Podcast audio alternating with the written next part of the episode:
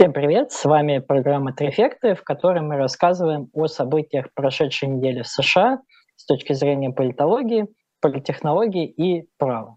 Состав у нас сегодня классический. В эфире с нами политконсультант, директор Дубровский консалтинг и автор телеграм-канала Campaign Insider Павел Дубровский. Добрый вечер, Павел. Всех приветствую. Также с нами юрист и автор телеграм-канала US Legal News Игорь Слабых. Здравствуйте, Игорь. Всем привет. Ну и ваш покорный слуга, политолог, автор телеграм-канала One Big Union Ян Веселов. Напоминаю вам, после того, как вы посмотрели или в процессе просмотра, ставьте лайки, оставляйте комментарии, позитивные, негативные, нейтральные. Мы принимаем любые. Также оставляйте вопросы, мы читаем комментарии и стараемся отвечать на все вопросы чтобы как-то тоже помогать нашей аудитории. Э, сегодня мы начнем с нашей новой рубрики э, «Блиц», пока еще новой, в которой обсудим э, смерть сенаторки от Калифорнии Дэн Файнстейн, возвращение дресс-кода в Сенате, а также визиты Трампа и Байдена в Мичиган на фоне забастовки. Ну и полноценно поговорим о вторых дебатах кандидатов республиканцев в президенты, импичменте Байдена не случившемся шатдауне правительства и исках Хантера Байдена. Ну и перед тем, как начнем, от себя поздравлю Джимми Картера со вчерашним днем рождения, ему 99 лет, он самый старый бывший президент из еще живых. Также сегодня Трамп предстал перед судом в Нью-Йорке, но я думаю, мы это обсудим обязательно в следующем выпуске. Сейчас начнем с нашей рубрики «Блиц». Э, на прошлой неделе пришла новость о кончине 90-летней сенаторки Дэн Файнстайн, которая представляла Калифорнию в Верхней Палате Конгресса с 1992 года. Последний год ну, было очень сильно заметно, что у нее большие проблемы со здоровьем, она часто пропускала заседания, из-за этого даже были проблемы с утверждением новых судей, а даже когда она появлялась на заседаниях, было явно видно, что она не в себе, э, есть знаменитая такая видеозапись голосования по военному бюджету, где ее помощники говорят, просто проголосуй, просто скажи «да». Она пытается сочетать какой-то текст, видимо, не совсем понимая уже вообще контекст происходящего. Ну и поэтому некоторые коллеги по партии призывали ее уйти в отставку в течение этого года, но она отказывалась.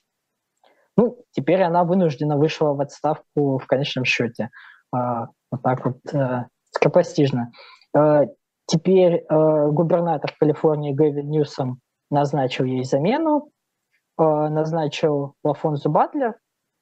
Она ранее возглавляла Калифорнийский профсоюз э, работников сервиса и организацию Эмилис Лист. Она помогает выбирать э, и в Конгресс, и в законодательные собрания женщин и сторонниц э, репродуктивных свобод.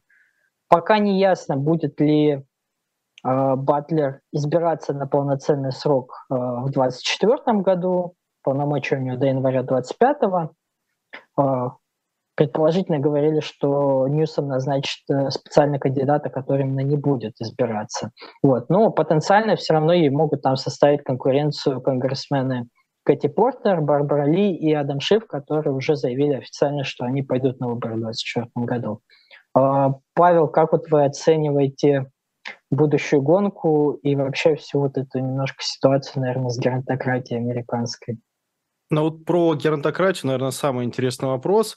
А, я вот зрителям открою небольшой секрет. А, у нас есть чатик небольшой, где мы темы обсуждаем. И Ян периодически туда кидает новости и какие-то мемы. Вот я подписался на один левый телеграм-канал с левыми мемами. Теперь у меня их 20 в подписке. Я прохожу такую медленную индокринацию. И среди них по, вот постоянно в одном из репостов, вот в этой такой американской сетке левых мемов, а, есть телеграм-канал «Умер ли сегодня Генри Киссинджер?» Вот, и там каждый день пишут «Сегодня он не умер», «Сегодня он не умер». Там, «Сегодня я там там упал, разбился, он не умер. Сегодня я купил новую машину, он не умер. И мне кажется, что вот такая реакция, она как бы полушуточная, такой черный юмор, она, она показывает вот, ну, реакцию в целом на то, что ну, геронтократия действительно есть, и нам, естественно, могут возразить, что ну как, нельзя же ограничивать по возрасту, это же ну, буквально нарушение там рабочих трудовых прав.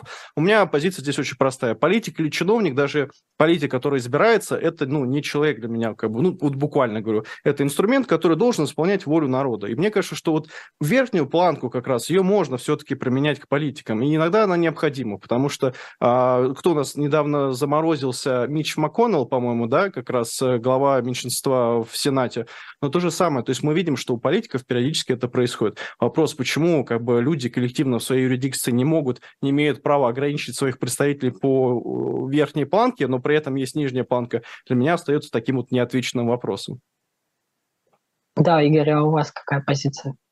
А вы знаете, а я, я даже не знаю, но когда пришла новость о том, что Файнштайн умерла, я себя как-то неуютно почувствовал, потому что мы буквально, наверное, там одну или две программы назад шутили, что вот она никак не э, а, прекратит исполнение своих э, обязанностей, да, и вот уже ей там подсказывают и так далее. Поэтому как-то я себя очень неуютно и неудобно почувствовал. А, но, тем не менее, проблема действительно такая есть, и, и как ее решать никто не знает, потому что даже если кто-то захочет установить верхний, верхний этот порог, ну, все равно это будут делать те же самые представители э, в Палате представителей и сенаторы в Сенате, да, и, ну, ну, не будут они за это голосовать, мне кажется, не знаю. Вот, а, поэтому непонятно. Но а, единственное, что еще по Файнштайн скажу, что она успела проголосовать в последний день. Она умерла, собственно говоря, в Вашингтоне. Поэтому там периодически можно видеть какие-то сообщения о том, что как бы вот она мертвая голосовала, ну как он это, в 2020 году мертвые голосовали значит, за Байдена, тут Файнштайн тоже голосовал. Есть видео, где она а, голосует, как бы, то есть она была живая, она умерла в Вашингтоне, поэтому, пожалуйста, не нужно думать, что умерла она, значит, где-то, и вот а, попались те, кто а, устраивал ее голосование. Все было по закону. После того, как мы вот к шатдауну вернемся, а, голосование по шатдауну закончилось. А, Нэнси Пелоси, которая тоже представляет Калифорнию, она полетела вместе с телом а, Файнштайн а, уже в Калифорнию. То есть, ну, умерла она, в общем, в Вашингтоне. Да, ну, надеюсь, что мы не увидим в ближайшее время американский аналог гонки на лафетах. Мне это немного с голосованием, кстати, эпизод напомнил эпизод из британской истории. Там в 70-х тоже такая проблема была, когда был вот он недоверие правительству либористскому, и там буквально некоторых депутатов привозили из больницы на каталках, чтобы они могли проголосовать. Вот. А, в Сенате приняли формальный дресс-код для своих членов. А, ранее он тоже существовал, но был, по сути, неформальным, и иногда сенаторы могли делать замечания за неподобающий вид, не могли, могли иногда даже не пустить э, в зал заседаний, если они были одеты не так, как следует. Но лидер демократов э, Чак Шумер недавно сказал, что его больше не будет соблюдать. Сделано это было во многом для того, чтобы другой сенатор-демократ Джон Феттерман из Пенсильвании мог приходить на э, заседание в худи и шортах. Он пережил э, инсульт не так давно, и также у него была депрессия. Ну и вот очень много было критики по поводу того, что, дескать, ну не стоит в худи и шортах ходить в Сенат, дескать, это вот должны быть какие-то приличия. И э, демократ Джо Манчин и республиканец Митт Ромни, они вот внесли этот э, законопроект, ну это не законопроект, это на самом деле внесение правил в э, процедурные правила Сената. Вот. И единогласно его приняли. Э, мужчины теперь будут обязаны носить пиджак, э, галстук и брюки. Феттерман на недавнем заседании появился вот уже в подобающем виде. А для женщин, кстати, требований никаких нет, э, никаких ограничений не вводили. Игорь, как оцениваете дресс-код для сенаторов? Э, слушайте, ну, достаточно на меня посмотреть, чтобы понять, как я оцениваю дресс-код для сенаторов. вот. Поэтому я только могу поддержать. А, я понимаю, что у Феттермана у него такая фишка, да, он а, занимал а, выборные должности в Пенсильвании, он был, по-моему, мэром города, и он всегда как бы ходил в шортах, в худи, в футболке. При этом нужно понимать, что Феттерман у него там под 2 метра ростом или больше 2 метров. То есть он такой огромный, огромный сенатор в футболке и в шортах. Ну, выглядит достаточно э, нелепо, как мне кажется, поэтому я за соблюдение э, дресс-кода. Единственное, я там, ну, понимаю, когда, например, Зеленский приезжал и выступал в Конгрессе, там многие республиканские э, конгрессмены, они говорили, что вот он нарушил дресс-код, он значит, без галстука и так далее, но Зеленский лидер воюющей страны, поэтому мне кажется, что тут допустимо. С точки зрения Феттермана, ну, как бы, блин, если для одного тебя меняют дресс-код, а при этом, ну, никаких проблем нет, ходить в э, костюме с галстуком, кроме того, что я не хочу, мне кажется, это несправедливо. А, Павел, у вас какая позиция? Абсолютно солидарен с Игорем. Тоже считаю, что как бы избранные представители обязаны ходить в, в костюмах. Тут можно, конечно, разные психологические аспекты разобрать. А, дисциплинирует ли это, влияет ли это. Но вот с точки зрения эстетики, как минимум, это выглядит красиво, это выглядит хорошо. И мне кажется, что это такая хорошая традиция. Более того, это, насколько я понимаю, еще и была реальной традицией, то есть буквально политической. Потому что если бы у них были какие-то национальные костюмы, возможно, я знаю, что в легислатурах некоторых штатов афроамериканцы пытаются нарушить как раз вот э, то, что называется внутренние правила вот э, самой легислатуры, и приходить в своих национальных этнических костюмах. Вот там уже как бы спорно. А, то есть можно разные стороны посмотреть, аргументы есть у обеих сторон. Но когда мы говорим про как бы федеральный, ну, как бы орган э, законодательный, то мне кажется, что все-таки необходим дресс-код. Да, в Палате представителей, в Нижней Палате, там формальный дресс-код тоже есть. Там даже в десятых его немножко ослабили для того, чтобы женщины могли приходить в платьях без рукавов, по-моему. А, Но вообще, да, наверное, для некоторых политиков такой способ подчеркнуть связь э, с избирателями, которых они представляют. То есть для Феттермана это, наверное, отчасти вот такой имидж человека из народа, или там какой-нибудь республиканец, не знаю, из Техаса и Оклахомы мог бы прийти в сапогах, э, шляпе и джинсах. Вот Джош Хоули как раз, когда Шумер сказал, что не будет, не будет, не будет дресс-кодом, как раз пришел в таких ковбойских сапогах. Да, Павел? А, да, еще Игорь тоже хотел добавить. Вот если раз меня спросили, это продолжу. А, вот сколько раз делали фокус-группы в разных странах и вообще по исследованиям, люди, когда голосуют за кого-то, они не хотят голосовать за самих себя. То есть вот этот лозунг Жириновского «я такой же, как вы», он хорошо работал в 90-х на ипостаси против Советского Союза. То есть культура, это контркультура была. В такой степени, да, но когда ты голосуешь за как бы ординари, то есть такого обычного классического политика, и если он даже все равно все время одевается по-другому, люди голосуют не за самих себя. Они как раз хотят, чтобы кто-то пошел туда, там, э, в Белый дом, условно, занимался самой тяжелой работой. Поэтому и требования к ним и визуальное, и эстетическое, и по навыкам, и по умению говорить, как минимум, есть. Поэтому мне кажется, что, ну, вот, вот по нашему опыту политтехнологическому это не так. То есть люди не хотят таких же самых людей избирать, потому что они, ну, хотят, чтобы была дистанция определенная между ними, ну, и то, что можно назвать властью. Угу. Ну и к слову о связи между политиком и народом, в США продолжается и даже уже разрастается забастовка работников автопрома, о которой мы говорили в прошлом выпуске.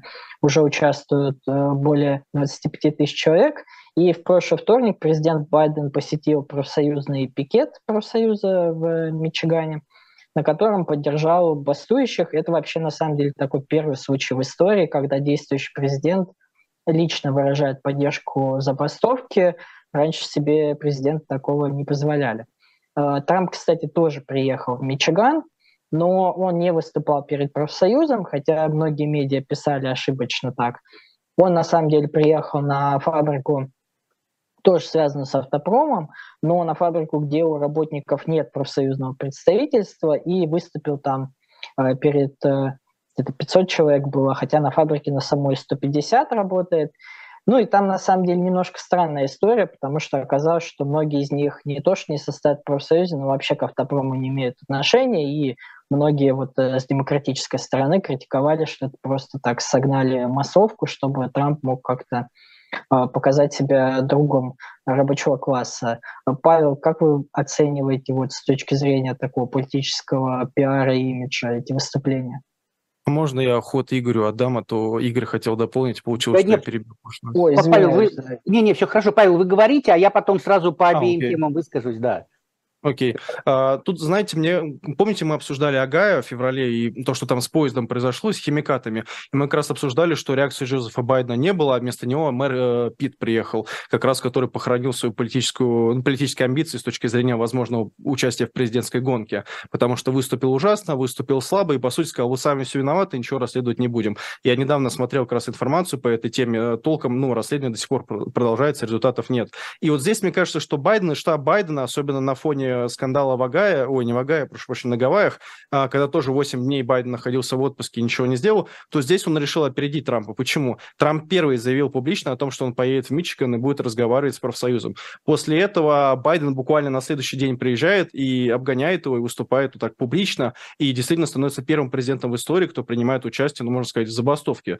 А, поэтому в этом плане, ну, технологически он его, конечно же, переиграл. Вопрос, какой эффект это дает? Мне кажется, что никакого на самом деле, что, ну, важнее, потому, почему? Потому что рабочие, они хотят решить свой вопрос. И я читал много комментариев самих участников профсоюза, что и Байден, и Трамп им не нужны. Им нужно, чтобы правительство приняло там законопроекты и те поправки, к которым они стремятся. Да, спасибо.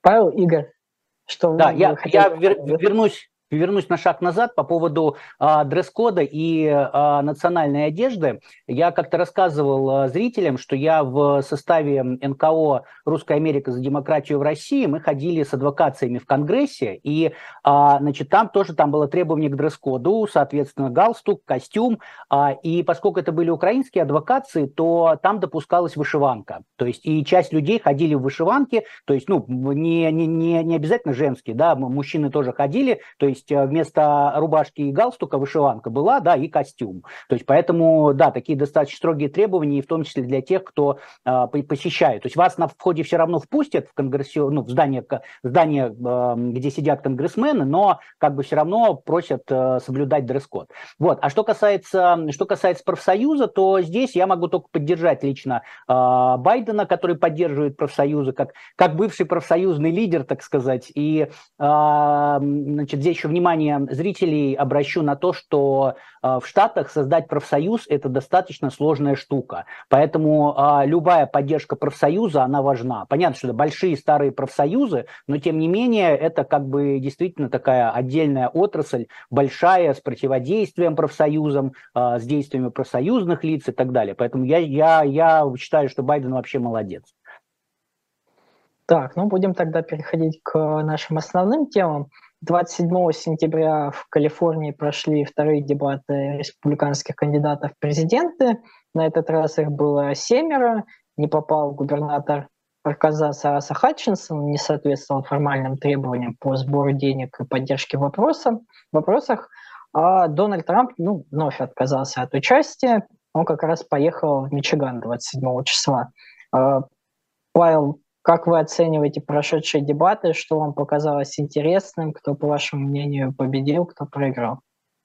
Да, Ян, спасибо. А, давайте начнем с целой такой общей картины. Мне кажется, что дебаты были очень скучные, особенно на фоне первых дебатов. Если в первых а, это были дебаты про будущее, про разные картинки мира, мы впервые услышали про то, что Десантис хочет вести войска в Мексику, мы впервые услышали про то, что он там готов воевать с картелями, мы впервые услышали Вивека Рамасвами вот именно как такого политического лидера с своей платформой, то на вторых дебатах, а, во-первых, что поменялось? Да, на самом деле толком ничего темы были те же самые, а, мало от чего не отошли. Единственное, что опять вставили актуальную повестку вот с протестующими в Мичигане по автопрому.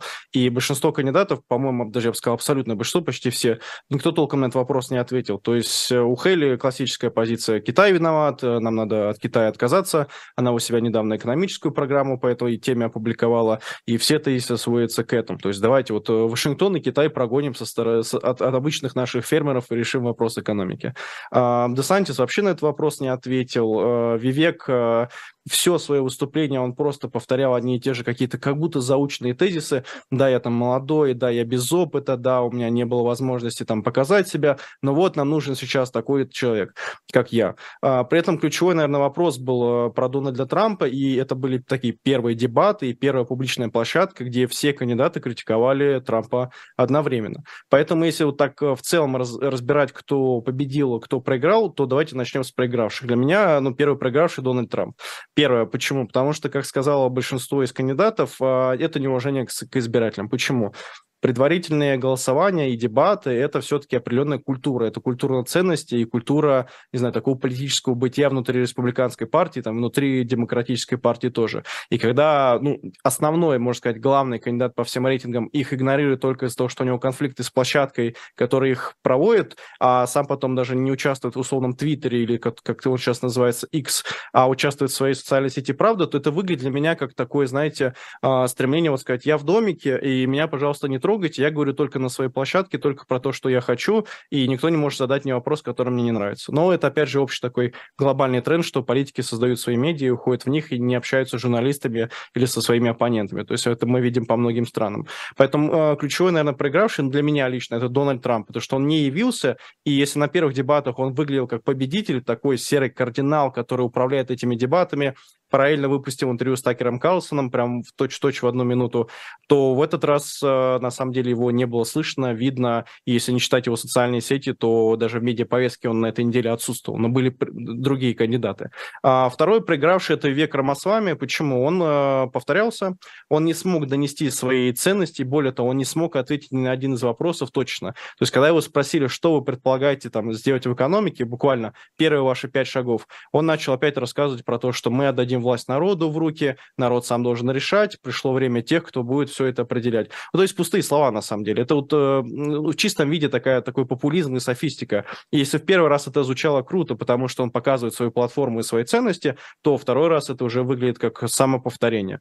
А, более того, все оставшиеся шесть кандидатов на него кричали, они с ним спорили, и это выглядело так, как будто, знаете, в детском садике э, самый маленький ребенок, и вот там, не знаю, 5-6 детей постарше, тоже мальчиков, и вот они там баскетбол какой-то играют, и вот один даже до мяча не может допрыгнуть, они сами собой играют и забивают. Вот это выглядело для меня именно так, что он абсолютно проиграл. И что интересно, после этих дебатов он сказал, что он попросил республиканскую партию, а, давайте сократим до четырех количество участников следующего третьего этапа дебатов, потому что, ну, действительно, модерация, это, наверное, третий лузер, э, лузер такой вот этих прошедших э, дебатов, модерация. Модераторы были просто ужасные, начиная с того, что они специально, вот прям вот видно было, Fox News поставили латиноамериканку, причем явно, скорее всего, ну, я не знаю, она родилась в США или не родилась, но вот акцент был на таком, что часть рекламы уже на испанский переводилась. Она говорила с сильным акцентом. Акцент был на нее саму сделан, что вот смотрите, у нас не только там белые ведущие есть, у нас еще есть вот э, латиноамериканка. А, мы как бы по всем квотам подходим, поставим себе галочку.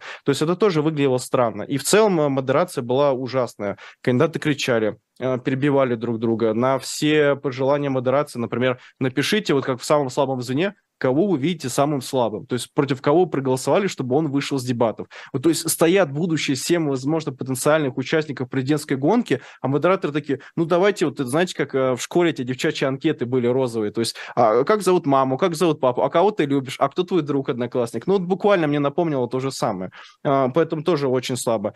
И, наверное, четвертый такой проигравший лично для меня, и вот я посмотрел медиа, как они все ценили, а, я, наверное, мне кажется, такой реально единственный, Ники Хейли. Вот если на прошлых дебатах я ее ставил фавориты, то на этих дебатах э, она выглядела вот достаточно истеричной, к сожалению. То есть вот это очень не понравилось. Вместо того, чтобы давать свою программу классно, как она умеет говорить, а, затыкать того же самого Рамасвами, как она, опять же, классно умеет, вместо этого она сосредоточилась на том, что она и с Десантисом, и с Рамасвами спорила, не давала им отвечать. То же самое делал Тим Скотт, который перебивал абсолютно каждого, не давал ничего сказать. Или Бургум, который, ну вот реально переизбирался, наверное, на губернатора Северной Дакоты или от какого-то там штата, потому что вся его программа, а у нас вот эм, Северная Дакота, у нас там все хорошо. И вообще, вот так все так классно, мне так все нравится. Я вот из Северной Дакоты, там, приезжайте к нам. Ну, звучало это буквально действительно так. И самое, наверное, такое необычное, э, что мне прям запомнилось, таймлайн, то есть, ну, время, тайминг прошел, он говорит, все, да, давайте, ну, и он продолжает говорить бесконечно, говорит и говорит, говорит и говорит. Поэтому в этом плане вот для меня вот основные лузеры это вот именно они. Кто победил? А, скорее всего, я бы назвал Майка Пенса, объясню почему. Если первый дебат он выступал как такой э, пожилой, умудренный опытом мужчина, политик, э, то в этот раз он мне показался прям живчиком. Э, он хорошо парировал Криса Кристи, э, Десантиса. При этом, если на первых дебатах с Десантисом он э, как бы в, клинч вступал, у них такая схватка была, то в этот раз он э, и подстебывал, и хорошо шутил. И у Криса Кристи, вот тоже мы с коллегами до эфира обсуждали, была классная шутка про Дональда Дака, что он там э, как бы бы дакинг это, по-моему, типа избегать. То есть ты избегаешь как бы выборов, избегаешь э, дебатов, он ему сказал. Поэтому будем называть тебя не, не Дональд Трамп, а Дональд Дак. Вот. И причем сам еще тоже засмеялся так достаточно забавно. Правда, ему в Твиттере потом кинули, что он этот э, поросенок из Луни Тюнса, если Дональд Дак это как бы тот самый Дональд Дак. Вот. А, поэтому как бы, ну, Крис Кристи в этом плане хотя бы зажигал немножко, давал какой-то атмосферы. Но самый, наверное, вот такой вот, то, что называется прикол, это когда Крис Кристи э, э, критиковал э, Джозефа Байдена, и он использовал такое выражение, как бы, как, когда ну, политик с кем-то спит, то есть sleeping with, и у него есть два значения, то есть буквально, что вы с кем-то спите, то есть делите ложе, и второе, это когда перемешиваются политические интересы с какими-то еще интересами. И он намекал на то, что, по-моему, Джилл Байден, как раз супруга Джозефа Байдена, она в профсоюзе учителей, а вопрос был как раз про образование, о том, что вот, нельзя допускать политику образования, надо его менять, и на это Майк Пенс ему ответил, что, ну, вообще я сплю уже как бы с учителем целых 38 лет, как бы, поэтому не вижу здесь ничего такого задорного.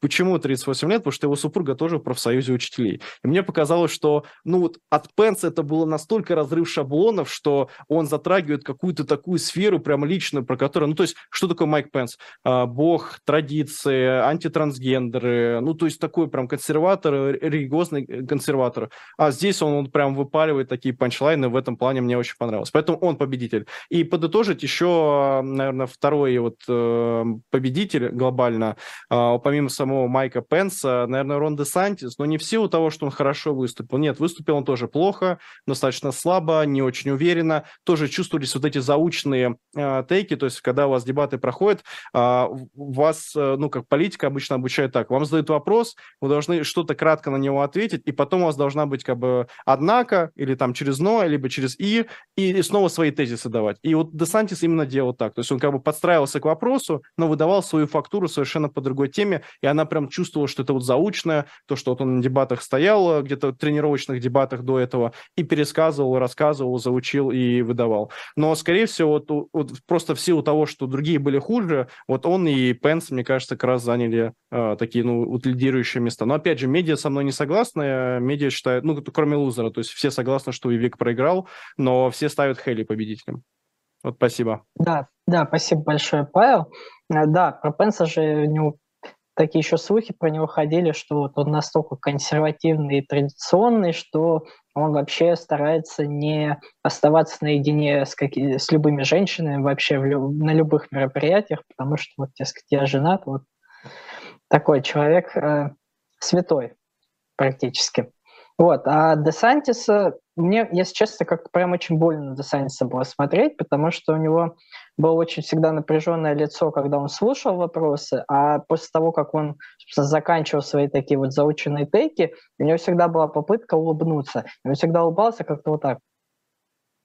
И это выглядело прям, ну, очень так вот, ну, нехорошо, прям как будто у человека действительно проблема с мимикой, он не умеет улыбаться. Ну, мы в одном из выпусков говорили, что его действительно политтехнологии его как-то натаскивали на то, что вот нужно улыбаться, нужно улыбаться. Ну, человек учится, надеемся, что к началу праймера все-таки улыбаться научится. Вот. У меня, в принципе, оценки довольно похожие с вами, поэтому я, наверное, немножко о другом расскажу, э, о вопросах и о о тех вопросах, скорее, на которые республиканцам не хотелось или неудобно было отвечать. Самые первые вопросы были, да, про забастовку работников автопрома. И, ну, не секрет, что республиканская партия последние там лет 70-80 все-таки партия большого бизнеса, и к профсоюзам, мягко говоря, относится довольно прохладно. Но, с другой стороны, последние там, лет 10 э, доля вот такого белого рабочего класса среди избирателей республиканцев растет, и много говорят о том, что ну вот какой-то нужен, какое-то нужно предложение вот для этой категории тоже, помимо чисто тут, культурных таких вопросов. И тут кандидатам, конечно, было прям очень сложно. Они в основном говорили, что это вот байденомика все виновата, все виноват Байден, инфляция, поэтому люди бастуют, хотя понятно, что там э, контекст забастовки совсем другой. А, с нелегальными мигрантами тоже было достаточно сложно, а, потому что сегмент начался с а, такого отрывка интервью Рейгана и сказали о том, что Рейган, собственно, провел первую такую крупную амнистию для нелегальных мигрантов, и там, по-моему, несколько миллионов человек, они получили возможность вот легальный статус США получить, и спрашивали республиканцев, ну вот э, вы к такому готовы? Э, готовы что-то подобное сделать. И там тоже прям, ну никак. То есть э, максимально старались уходить от этого вопроса, потому что никакого предложения нет, потому что, с одной стороны, легализовать их никто из них не готов, но какую-то позицию занять, типа мы вот завтра возьмем и депортируем миллионы людей из Соединенных Штатов, тоже как-то не получалось. То есть у Пенса, например, спрашивали даже про закон, закон ДАКа, который давал легальный статус детям нелегальных мигрантов, которые родились в США. А Вивек, по-моему, сказал вообще, что надо бы как бы отменить право на гражданство для тех, кто рождается в США, хотя, хотя вообще, собственно, он так гражданство а, американское и получил. А с фентанилом и вот э, завозом контрабанды наркотиков тоже забавный момент довольно получился, потому что понятно, что все республиканцы заняли такую жесткую позицию Хейли, и Десантис в духе, что будем мы Мексики и бомбить, и рейды спецназа устраивать, лишь бы бороться с картелями. А внезапно задали вопрос, э, одна из ведущих, что, ну вы же понимаете, в основном по статистике э, фентанил контрабандой завозят э, граждане США, нелегальные мигранты, собственно, которым вы предлагаете бороться. И там тоже как-то ответа не было. Для меня показалось забавно, что в перерыве, как раз когда шла реклама на Fox News, там был такой ролик от американских правоохранителей бывших, которые выступали против намерения администрации Байдена запретить ментоловые сигареты. И обоснование у них такое было, что если запретят ментоловые сигареты, то картели повезут их контрабандой через границу, это никак не решит проблему. И вот на фоне вопроса с фентанилом это прям настолько э, забавно все звучало. Ну и, конечно, здравоохранение, вот медстраховки и Обама Кер, здесь тоже вот ответа какого-то у республиканцев не было. Десантиса спрашивали, почему у вас намного больше, чем а, в других штатах количество людей без а, медстраховок. Он просто ответил что-то в духе, ну, у нас много людей приезжают, вот, и мы им деньги не даем. Наверное, поэтому у них медстраховки нет. И про Обама Кир, что республиканцы вот так долго пытались все-таки отменить эту программу, а в итоге она сейчас популярна как никогда. Но там Пенс, кстати, все равно сказал, не, все равно мы отменим, неважно, популярнее, не популярнее, мы отменим. И такой традиционный ответ в духе «мы сделаем что-то лучше». Но вот как-то мы до сих пор не видели какого-то комплексного действительно а, проекта реформы медстраховок и вообще здравоохранения в США от республиканцев, мне кажется, что они эту тему вообще на самом деле уже подзабили как-то на нее. А, Игорь, а у вас какие ощущения от э, дебатов республиканских?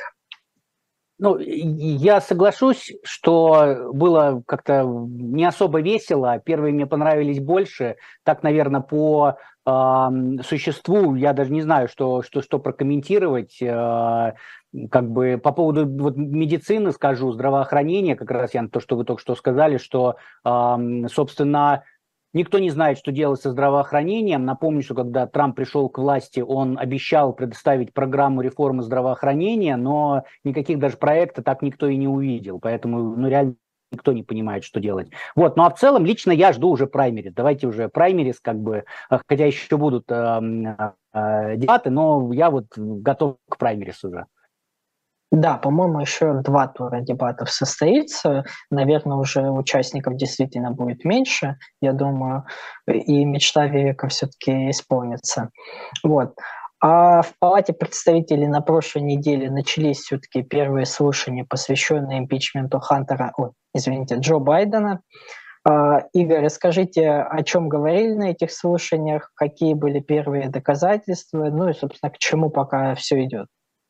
Да, спасибо, Ян. Действительно, а, прошли первые слушания. В соответствии с распоряжением спикера, а, вот сама процедура импичмента, она поручена комитету по надзору, ну и поэтому это, собственно, было, было заседание комитета по а, надзору. Значит, здесь нужно понимать, что на самом деле сейчас запущен не сам импичмент, да, а запущен а, значит, э, такой запрос на импичмент. То есть в рамках этого процесса должны собираться доказательства, и уже потом будет решаться, достаточно ли этих доказательств для а, импичмента. Ну и, собственно говоря, а, как бы здесь а, вот все обсуждение строилось вокруг этого.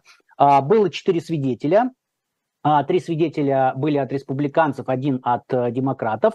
А, кто были эти свидетели, о чем они говорили? Значит, первый свидетель был Брюс э, Дубинский. Это такой он судебный бухгалтер, а, эксперт по экономическим расследованиям, и все его показания, они свелись к тому, что, ну вот, если есть, а, значит, большое количество фирм-прокладок, и там по этим компаниям ходят миллионы долларов, а, то это очень подозрительно. Там у него спросили, а вот, значит, э, Дивон Арчер, который бизнес-партнер э, Хантера Байдена, вот он был сначала директором части компании, а потом жена его стала директором. Скажите, а это подозрительно? Да, это подозрительно, сказал он, это такой red flag, красный флаг, на это стоит обратить внимание, но а, каких-то а, конкретных доказательств он признался, он сказал, нет, у меня нету, я вот могу только сказать, что а, как бы в какую сторону копать, да, он говорит, что вот follow the money, то есть э, следуйте за деньгами, нужно вот это вот э, все проверять, и, собственно говоря, будет понятно, что, чего и как. Второй свидетель это была Эйлин О'Коннор, она была сотрудницей Минюста какое-то время назад, и в Минюсте она занималась, она курировала направление, связанное с уголовным преследованием тех, кто уклоняется от уплаты налогов. Ну и, собственно говоря, все ее выступление и ответы на вопрос, они были посвящены тому, что вот Хантер Байден э, уклонялся, а к нему было отдельное, значит, э, такое специальное обращение, она написала статью а, в Wall Street, Journal, которая называлась, что значит, другого, кроме Хантера Байдена, уже бы за это посадили. А где она описала, что вот э, место, в общем, Хантеру Байдену в тюрьме, ну и э, как бы там 90 5, наверное, процентов ее времени они были посвящены Хантеру Байдену, но не э, Джо Байдену. И она, то есть ее было главный такой довод, что вот я вижу, как человек, который был неоднократно вовлечен вот в процессе преследования преступников за налоговые преступления, что Хантеру Байдену э, к нему было особое отношение со стороны прокурора Вайса. Ну и два еще было свидетеля, это два профессора права, один из них из Джордж Вашингтон Университи, Джонатан Терли, и второй это из Университета Северной Каролины Майкл Герхард. Они, с одной стороны, сошлись в том, что никаких доказательств а, преступлений а, Джо Байдена нет, они это оба согласились, но дальше они разошлись, Терли сказал о том, что э, вот мы сейчас что мы видим, что Байден как минимум два раза врал э, американскому народу, есть вот эти миллионы, которые, значит, ходили между фирмами прокладками, поэтому э, все нормально, мы сейчас идем по пути вот этого вот запроса на импичмент, будем собирать доказательства и как бы потом э, решим, достаточно этого или нет. У Герхарда была другое мнение. Он сказал о том, что импичмент – это вообще крайняя мера. Прежде чем ее начинать, нужно иметь какие-то доказательства. Если доказательств нет, то и начинать, собственно говоря, импичмент нельзя, иначе это просто э, сведет э, импичмент, важность импичмента к э, нулю. Ну и он там цитировал еще а, некоторые кейсы Верховного суда. Он сказал о том, что то, что я сейчас вижу, то, что комитет по надзору подменяет собой правоохранительные органы и пытается рас, э, устроить такое полномасштабное а, а, уголовное расследование, которое вообще должен делать Минюст и ФБР. Вот. Ну, нового по существу ничего сказано не было, все говорили ровно о своем, республиканцы говорили о том, что семья Байденов получила эти миллионы, а, демократы говорили о том, что доказательств того, что Джо Байден нарушил закон, нет. А, значит, а, был, было показательно, опять же, когда стороны цитировали показания Дэвина э, Арчера, который был, напомню, бизнес-партнером Хантера Байдена. Республиканцы цитировали о том, что тот кусок показаний, э, что вот, э, собственно, Хантера Байдена нанимали, ну, если упростить, для, потому что он был сыном президента. Э, демократы цитировали о том, что, значит, Арчер сказал о том, что но Хантер никогда не давал доступ к своему отцу, это была иллюзия доступа. Вот. А, собственно говоря, вот как бы это ходило туда-сюда. Хорошо вопрос про проиллюстрировала представитель Акасио Кортес, который спросила у каждого свидетеля, вот вы, товарищ свидетель, у вас есть доказательства того, что Джо Байден совершил преступление? Ну, свидетель говорит, нет, нету. А вы, товарищ свидетель, у вас есть доказательства? Нету. Ну, и она говорит, что вот, как бы, видите, доказательств ни у кого нету, чего мы, типа, этих свидетелей слушаем, вообще непонятно, они свидетели чего, собственно говоря. И обратила внимание на такой интересный момент, что она говорит, «А, сведения из первых рук о том, что происходило а, в делах, связанных с Украиной, есть у Руди Джулиани и Льва Парнаса. Так вот, давайте мы их вызовем, собственно говоря, и допросим. Но республиканцы против. еще один из представителей пытался, а, значит, выпи- ну, поставить на голосование повестку, чтобы вызвать и Руди Джулиани, и Льва Парнаса. Напомню, что Парнас вообще написал большое письмо, там, типа на семи листах с описанием, что происходило, и сказал, я готов явиться и дать показания, все рассказать, всю правду. Вот, смешной момент был когда, а, значит, Комер, руководитель комитета, он сказал, а вот смотрите, вот Лев Парнас – это осужденный человек, ну, намекая на то, что доверять ему нельзя, в ответ на это демократы сказали, а вот смотрите, Девон Арчер тоже осужден, и тоже ему нельзя доверять, а это ваш главный свидетель. Ну, то есть была такая пикировка, э, ничего такого нового не было, э, поэтому можно сказать, что по большому счету эти слушания закончились ничем, каких-то принципиальных решений не принималось. Ну, мы наблюдаем дальше, как бы сейчас будут собирать дальше доказательства, посмотрим, что будет. Да, спасибо, Игорь. Ну, как минимум, были очень забавные подколы, мне кажется, со стороны демократов, особенно потому что они говорили, вот у нас э, шатдаун правительства на носу, а мы тут занимаемся какими-то глупостями, вызвали четырех свидетелей, все свидетели говорят, что как-то не видят пока доказательств для импичмента, и демократы еще плюс э, постоянно проводили параллели с Трампом и его зятем Джаредом Кушнером, говорили, а вот если мы как бы ситуацию перевернем, то тогда их-то надо было. Ну, в общем, да, э, немножко забавно, но пока, да, не очень понятно, куда это все идет. Павел, а как вы оцениваете это заседание вот в таком политтехнологическом э, агитационном аспекте? Ну, тут, знаете, мне кажется, что консервативные СМИ за меня ответят. The Daily Wire ничего про это не написал. The Epoch Times тоже про это ничего не написала. Вообще, ни, ни, одного, ни одной статьи, ни одной заметки. Я специально перед эфиром посмотрел, второй раз проверил. Ничего. Эта тема никому не интересна. И, ну, как бы то, то как сейчас идет вот эта попытка импичмента, она выглядит, честно говоря, очень сырой и, что ли, непродуманной. Потому что мне кажется, что изначальная задача там вот копать и показать, что Байден в преддверии выборов коррупционер, она сейчас, скорее всего, сыграет против республиканцев, если они вообще ничего не найдут и не покажут. По схемам, да, там действительно показали, по-моему, момент, где э, гольф-клуб Трампа – это один из бизнес-интересов в схеме вот как раз э, Кушнера и вообще самого Трампа, как такая альтернатива, что вот у вас есть схема вот здесь Байдена и семьи, э, The Biden Family, а здесь это Трамп Family. Как бы тут прикольный такой момент был. Но мне больше всего понравилось, э, это когда Кэти Портер от Калифорнии, конгрессвумен, она такую бумагу огромную, большую достала, и там э, скрыто лицо человека, его цитата, непонятно, кто это сказал. А, и там э, цитата, что а, это нелегитимно и вообще неправильно, когда у вас нет поддержки как бы флор, ну, то есть всей палаты, условно, представителей, а, начинать э, проводить процедуру импичмента. И она спрашивает республиканцев и, по-моему, свидетелей, свидетелей, то есть, ну, как, кто это вообще сказал? Вот вы помните вообще? Они такие, да нет, я там не знаю, там Дубинский сказал, не знаю, не помню. Ну, то есть все так открестились, не помнят. Она убирает как бы лицо, а там Кевин Маккарти, э, спикер палаты представителей от республиканцев, который сказал сказал то же самое. То есть мне показалось, что риторический прием этот классный. Но опять же, что вот предыдущие слушания мы обсуждали, что эти слушания, ну, они какие-то вот слабые, то есть они выглядят достаточно непродуманные. Но было пару моментов, которые понравились. Это то, что дополнительно показали новый смс, э, по-моему, с Хантером, где он опять на папу ссылается, то есть это было. И опять же, вот Игорь верно заметил, что по-разному интерпретировали вот что такое влияние на семью Байденов. И там был, по-моему, как раз вопрос из показания, ну вот семья Байденов, это кто? Это Джилл Байден условно, это Хантер Байден, то есть про кого вы имеете в виду? И он отвечает, что Джо Байден, то есть, как, ну, типа, нет, не они. А, он, он по-моему, сказал, не они, то есть, ну, получается, Джозеф Байден. Вот, то есть, но он вслух это не произнес. Вот, ну, вот на это была ссылка тоже. Вот. Но это, опять же, это уже известный факт. Поэтому глобально ничего нового нет. Я здесь с Игорем абсолютно согласен. Более того, электорально, мне кажется, ну, не, неправильно. Оно не дает сейчас никаких бенефитов. Оно, может, свою аудиторию опять в чем-то убеждает, но в новую аудиторию они не заходят, ну, если политехнологически. И более того, ну, в условиях шатдауна вот все эти обсуждения, они действительно выглядят странными.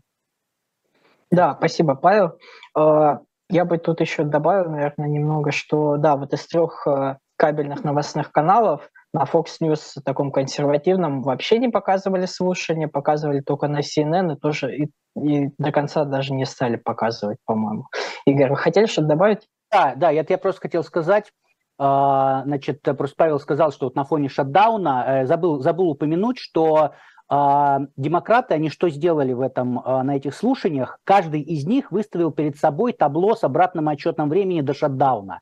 То есть и каждый, когда картинка брала любого демократа, получается, брала его вместе с этим обратным отчетом времени, как бы, что ребята, ну вот как э, мы сказали, да, что, ребята, у нас шатдаун на носу, да, правительство закроется, а мы тут с вами занимаемся непонятно чем.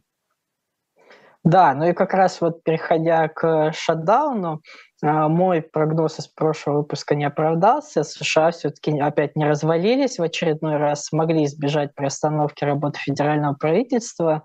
Как раз 30 сентября, последний день перед э, грядущим шатдауном, Палата представителей проголосовала за законопроект о продлении финансирования, правда, на 45 дней только.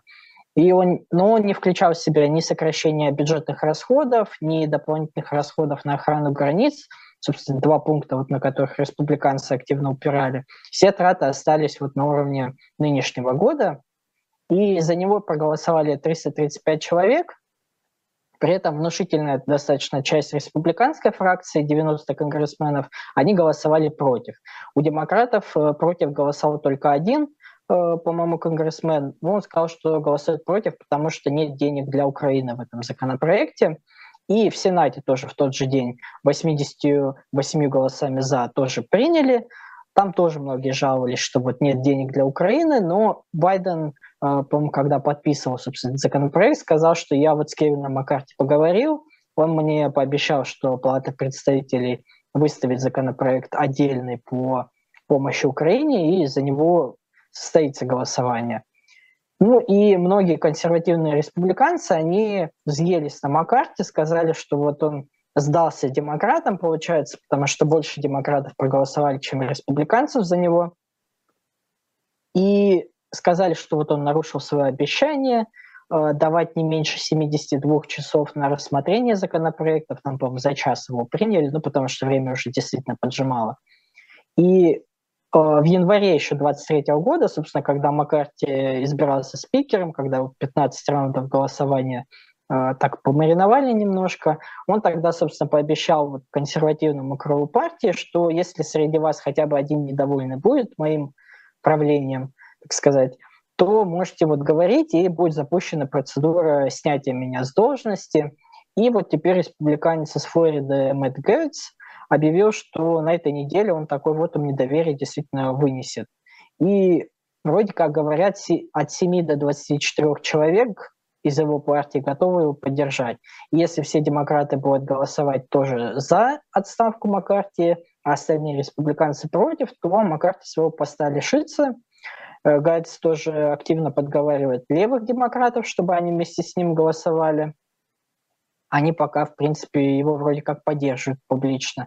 Но более умеренные демократы считают, что было бы неплохо сохранить Маккарти на своей должности, потому что они, с одной стороны, изолируют вот это консервативное крыло республиканцев, которые постоянно Маккарти э, требует от него каких-то уступок. А с другой стороны, демократы тогда могут от Маккарти какие-то уступки для себя получить, что, наверное, особенно важно, потому что следующее голосование по бюджету будет уже через полтора месяца, но пока не очень понятно, в какой форме это будет. И, возможно, даже принцип работы избрания спикера придется поменять, потому что по нынешним правилам вотум недоверия могут выносить хоть каждые два дня, если есть такое желание. Это, в принципе, может парализовать работу а, Палаты представителей. А, Игорь, какая, какое у вас отношение вообще к шансам Маккарти остаться на своей должности? Ну, мне кажется, мне кажется, что его оставят, потому что, ну хорошо, вот примкнут э, демократы, проголосуют против, э, а, а дальше-то что? Кто будет? Кто будет спикером? То есть начнется-то вся, вся та самая тягомотина, которая уже была, э, когда много раз голосовали, не могли найти голосов, а в то же время я с вами, Ян, согласен, что для демократов сейчас э, Маккарти он удобен, потому что, ну, во-первых, как бы э, очень часто, вот я видел в социальных сетях, комментировали так, что, ну вот, мы, демократы молодцы, прогнули Маккарти, да, то есть прогнули один раз, прогнут еще раз. А, никто не ставит вопрос о том, что об интересах там США, об интересах государства, а, чиновников, там, ну, потому что шатдаун означает прекращение зарплаты для них. Вот. А как бы ставит вопрос такой вот, что вот Маккарти его личные, личные интересы, э, интересы партии, ну, не знаю. Поэтому я думаю, что он также и останется, ничего не поменяется. Я единственное, что еще хочу добавить, это про э, Украину, что действительно вот на 45 дней продлили срок, а, туда не вошла помощь Украине, но она идет, рассматривается отдельно, и а, я здесь спокоен, с одной стороны, потому что, как я говорил уже, что демократы плюс какая-то часть республиканцев все равно поддерживают помощь Украине, поэтому большинство есть, рано или поздно все равно эту помощь примут. А возможно ли задержка? Да, безусловно, возможно. Мы уже это видим, что вот э, шатдаун не случился, потому что, по большому счету, вот они правые республиканцы, они поставили демократов перед таким выбором, что, ага, там вы хотите помочь Украине, но тогда, если вы там упретесь и будете помогать Украине, мы вас будем обвинять в том, что вы против интересов США это делаете, потому что вы допустили шатдаун. То есть демократы на это не пошли, возможно ли повторение такой ситуации? Да, возможно, но все равно это будет только оттягивание, да, потому что все большинство конгрессменов поддерживают Украину и поддерживают, поддерживают поддержку, так сказать. Поэтому э, я здесь спокоен. Э, конечно, хочется, чтобы это все быстрее принимали решения, но как бы будем наблюдать. Мне кажется, что, ну, если сейчас Мич, значит, это не МакКоннелл сказал, сказал Шумер, руководитель, лидер лидер э, большинства в Сенате, он сказал, что мы с МакКоннеллом договорились о том, что поддержка э, Украины будет. Ну, то есть вряд ли он так вот врал прямую, и такой, такой договоренности нет. Да, у Маккарти своя позиция, он говорит о том, что э, я вот у себя в канале, в канале видео выкладывал, Маккарти сказал, что да, то, что сделал Путин плохо и неправильно, но мы должны понимать, что такое победа, какой у нас план, поэтому Белый дом должен к нам прийти и договориться. Вот, то есть у него своя адженда как бы, но все равно большинство-то поддерживает. Понятно, что если есть крайне правые республиканцы, есть спикер, который будет что-то тормозить, но все равно рано или поздно это выйдет на голосование, и все равно все будет нормально. Угу, спасибо, Игорь. Павел, а вы как думаете, сможет Маккарти удержаться на своей должности? Ну, я предполагаю, что да. Плюс еще Байден э, несколько раз описывал как конструктивного человека, с которым он может выстроить диалог и договориться. Вот, несмотря на то, что у них были периоды, когда они как бы, ну, не общались даже в рамках тех проектов, где они обязаны общаться по своим должностям. Ну, вот я сейчас прям новость открыл. Вот что касается Украины, то зачитываю, пока не проверял, насколько это так. Администрация США заморозила контрактные проекты по оказанию помощи Украине в связи с отсутствием долгосрочного финансирования, сообщает Госдепартамент. То есть я так понял, что сейчас часть проектов, они на самом деле приостанавливаются. Вот насколько это а, вот подтверждается, не знаю, но вот сейчас новость у меня, по крайней мере, вот всплыла. Нет, это, это логично, потому что денег-то нету. То есть, как бы, а та помощь, которая уже выделена, да, ну, как бы все, она уже выделена, деньги под нее есть. А под новую помощь денег нету, потому что бюджета нету. И в этом 45-дневном цикле в законе на 45 дней тоже нету на это денег. Поэтому, ну, это логично. Но как бы будем смотреть, я думаю, что уже на этой неделе будет понятно, есть ли какое-то движение по а, принятию отдельного закона, связанного с помощью Украины. Спасибо. А, у нас еще одна тема остается. Игорь, мы успеем, не успеем? Да, успеем. Я просто сокращенно расскажу. Да, сын президента Хантер Байден, собственно, подал судебный иск против бывшего мэра Нью-Йорка и адвоката Дональда Трампа Руди Джулиани.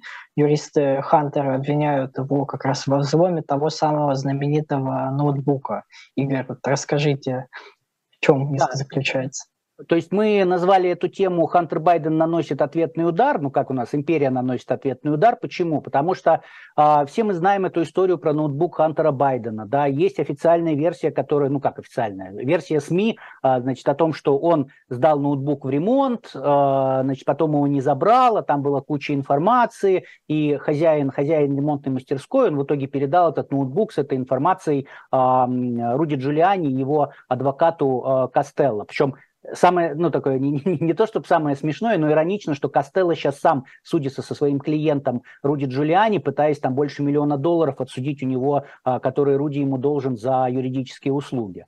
Вот. Но а, суть а, исков, там даже не один иск, несколько исков а, Хантера, она в том, что он впервые, по сути дела, высказался относительно вот этих вот обстоятельств, что случилось, а, откуда этот ноутбук, а, его ноутбук, не его ноутбук, Значит, э, Хантер говорит о том, что он не признает, что это он сдавал ноутбук в ремонт, Соответственно, более того, он обращает внимание, что везде фигурирует не ноутбук, нет, нет ноутбука Хантера Байдена. Есть внешний накопитель, на котором была информация с ноутбука Хантера Байдена. И когда он говорит в иске, что когда говорят о том, что это вот ноутбук Хантера Байдена, это вообще само по себе неправда. При этом он говорит, что действительно на этом накопителе часть информации, она аутентична, но часть информации туда была внесена, изменена. А, в исковом заявлении нет подробной информации, что именно было а, внесено и изменено. Будем следить за а, иском и смотреть. Но и при этом он говорит о том, что в любом случае разрешение моего как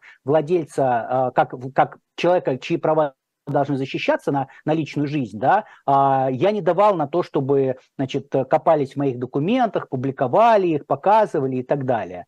Вот. Ну и по- понятно, что он хочет убытки, плюс он хочет запрет на доступ к своим данным, которые, значит, суд э, истцу, истцу запретит. Еще один иск э, аналогичный был подан к Гаррету Зиглеру. Это, э, значит, сотрудник Питера Навара. А Питер Навара был, был Э, советником Трампа в Белом доме, значит, там Хантер Байден говорит, что вот э, Гаррет Зиглер устроил там на, на протяжении двух лет целую кампанию против Байденов, ну и там аналогичное обвинение, что информация была изменена, э, что нет никакого ноутбука и что нарушаются его права как гражданина. Ну и последний иск, быстро скажу еще, значит, Байден, Хантер Байден подал иск к налоговой, сказав о том, что вот двое информаторов, которые выступали в Конгрессе, они по сути дела, совершили преступление, потому что а, они раскрыли налоговую тайну Хантера Байдена. Ну и поэтому вот он а, судится и подал этот иск. Ну то есть будем смотреть, Хантер Байден начал активно защищаться.